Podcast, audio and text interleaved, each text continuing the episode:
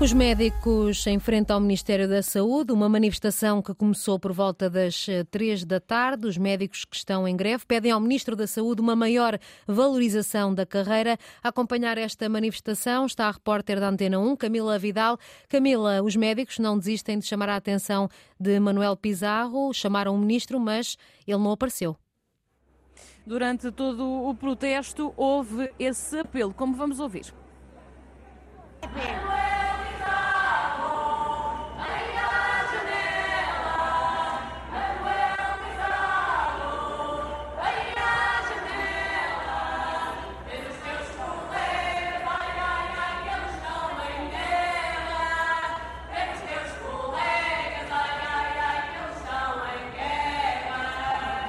Manuel Pizarro não veio à janela, entretanto o protesto está também a desmobilizar um apelo dos médicos que não foi cumprido. O Ministro da Saúde não saiu eh, do gabinete, não veio dar essas respostas pedidas pelos médicos aqui presentes. Um apelo que foi reforçado pela dirigente da Federação Nacional dos Médicos, Joana Bordal Sá, eh, mas que ficou mesmo sem eh, resposta.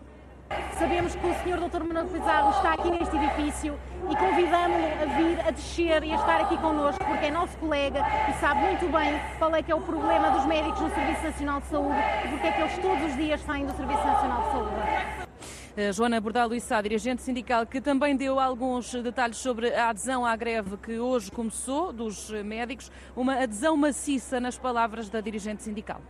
A adesão foi de facto maciça. Uh, em termos dos cuidados primários, a adesão ronda os 85, 90% e temos zonas do país onde a adesão foi de 100%, como o Alto Minho, Trás-os-Montes, zonas aqui de Lisboa, uh, os Açores. Aliás, inclusivamente houve unidades onde os próprios colegas uh, fecharam a unidade porque vinham a caminho aqui, aqui de Lisboa. Portanto, uh, mesmo nos hospitais tivemos uma adesão, uma adesão importante, uh, com blocos operatórios encerrados em serviços mínimos, porque nós cumprimos os serviços mínimos, uh, e portanto eu acho que os números falam por si. Era uma mancha humana de perder de vista, que a esta hora acalma, começa a desmobilizar, mas eh, continua ainda aqui o trânsito eh, cortado em frente ao eh, Ministério da Saúde. Cravos ao peito e nas mãos, chapéus de chuva trazidos por precaução caso começasse a chover. Também estudantes de medicina trajados e muitos médicos com as batas brancas da profissão vieram aqui pedir explicações ao Ministro da Saúde. Reportagem de Camila Vidal em frente ao Ministério da Saúde nesta manifestação de médicos, os médicos que amanhã voltam a cumprir um segundo dia de greve. Esta manhã o Ministro da Saúde esteve no Parlamento a responder às perguntas dos deputados sobre o encerramento dos serviços de urgência pediátricas em Lisboa. Manuel Pizarro explicou que a reorganização dos serviços em Lisboa e Val do Tejo vai ser diferente do que acontece no Porto, porque a norte a resposta nos centros de saúde e outros cuidados primários é melhor. Ontem, os hospitais de Lisboa estiveram reunidos com a direção executiva do Serviço Nacional de Saúde, mas não chegaram a acordo.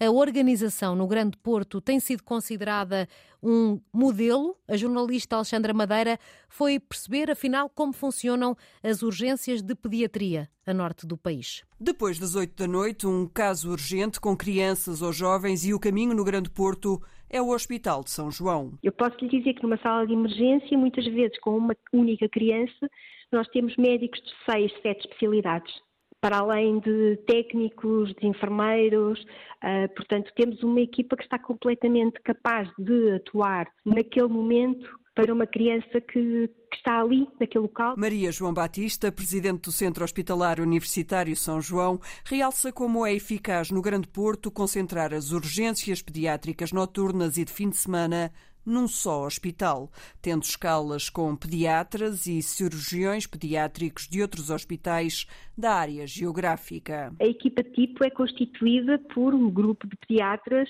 tem uma distribuição diferente ao longo do dia e consoante a altura do ano. Vêm pediatras de Matosinhos, do Hospital Pedro Espano e do Centro Materno-Infantil do Norte, também no Porto. O Hospital de Gaia faz reforço com cirurgiões pediátricos.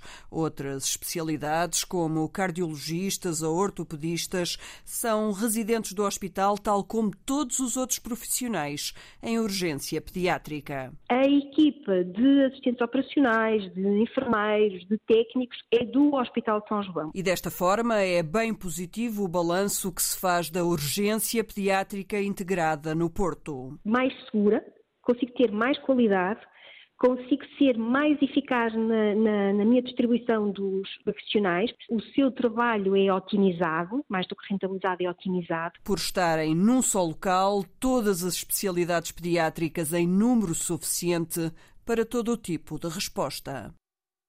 Ainda não há plano para reorganizar as urgências pediátricas na região de Lisboa. A direção executiva do Serviço Nacional de Saúde promete apresentar o plano nos próximos dias. Os bispos de Angra e de Évora afastaram padres que fazem parte da lista entregue pela Comissão Independente. A Conferência Episcopal já tinha dito que considera que não há matéria factual para tomar uma decisão desta natureza, mas os bispos de Angra e de Évora têm, Rita Soares, uma opinião diferente. A Diocese de Évora recebeu dois nomes suspeitos. Um dos padres em causa já morreu e, assim sendo, o processo considera-se extinto. Já o segundo nome é o de um padre no ativo, o que levou o arcebispo a pedir informações complementares à Comissão Independente. Recebidos esses dados, foi possível concluir tratarem-se de alegados abusos sexuais contra rapazes ocorridos na década de 80 no Seminário Menor de Évora.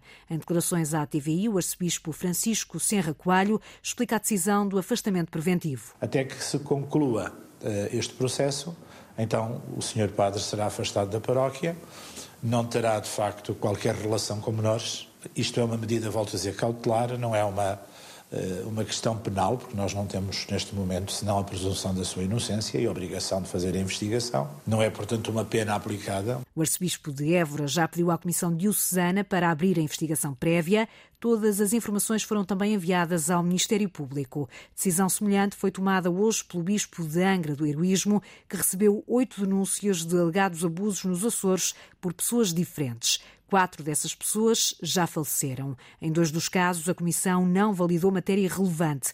Quanto aos outros dois nomes, um padre de São Miguel e outro da Terceira, estão ainda no ativo. Em comunicado, a Diocese refere que o bispo Armando Esteves Domingues já conversou com ambos os sacerdotes. Em conjunto, foi acordado o afastamento preventivo de funções.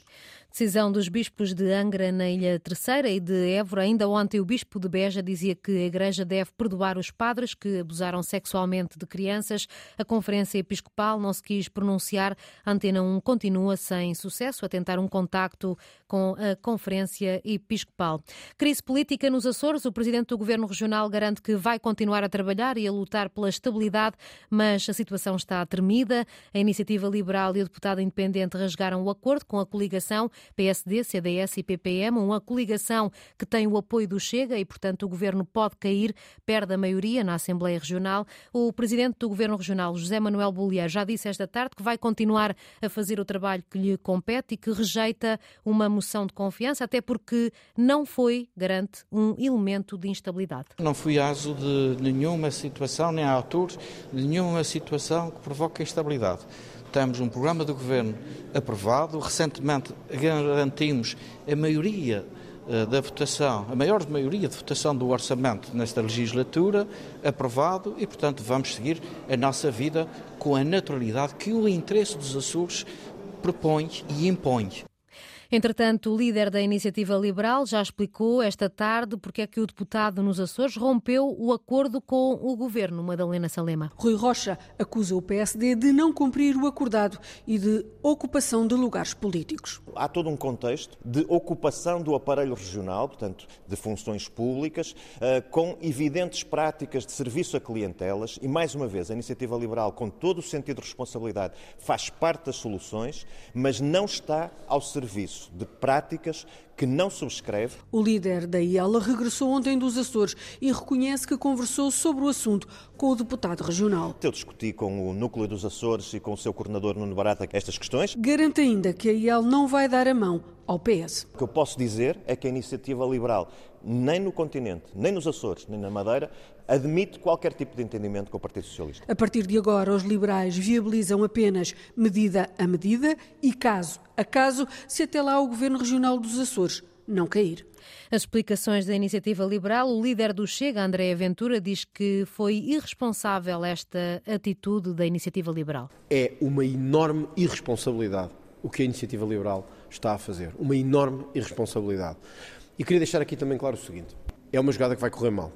E vai correr mal porque o eleitorado vai saber punir e castigar a instabilidade e aqueles que a criam, e aqueles que, por meras jogadas políticas, são capazes de pôr em risco um governo que conseguiu virar a página do socialismo uh, nos Açores. André Ventura vai propor uma moção de confiança para saber de que lado está a iniciativa liberal. O líder parlamentar do PS, Eurico Brilhante Dias, admite que fica satisfeito com esta decisão da iniciativa liberal. É sempre uma boa notícia que a extrema-direita não fosse apoio a nenhum governo em Portugal. Se desta vez, se este acontecimento acabar por conduzir à, à saída do Chega uh, do arco da governação uh, açoriana, uh, são boas notícias até porque os açorianos, quando votaram, eh, não votaram sabendo que a extrema-direita parlamentar iria ser parte da solução governativa. O líder do PCP, Paulo Raimundo, diz apenas que esta crise deve ter consequências. São decisões que só responsabilizam os partidos que estão envolvidos nelas e, portanto, nós não temos nada a dizer sobre isso. Se zangaram as comadres, agora tem que haver consequências disso. Os Açores podem enfrentar uma crise política, já que o governo de coligação PSD, CDS-PP, PPM deixa de ter eh, o apoio da maioria dos deputados na Assembleia Regional.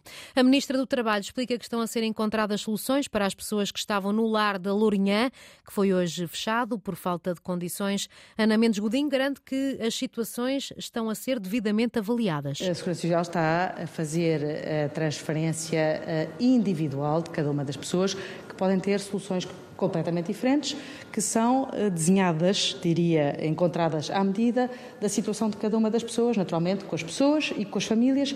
É esse o processo que neste momento está a ser feito. Podem ter várias, eh, várias respostas, nomeadamente há famílias que poderão elas próprias eh, decidir que assumir e que a pessoa volte, regresse para casa, outras situações em que a Segurança Social tem um conjunto de situações para propor a cada uma das famílias para encontrar em função da realidade concreta da pessoa, cada, cada pessoa é uma pessoa, Ana Mendes Godinho garante que a Segurança Social vai continuar a ter mão firme com situações de maus tratos em lares, como aconteceu com este caso na Lourinhã.